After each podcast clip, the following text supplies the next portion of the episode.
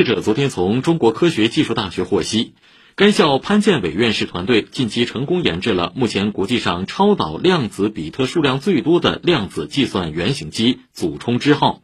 操纵的超导量子比特达到六十二个并在此基础上实现了可编程的二维量子行走。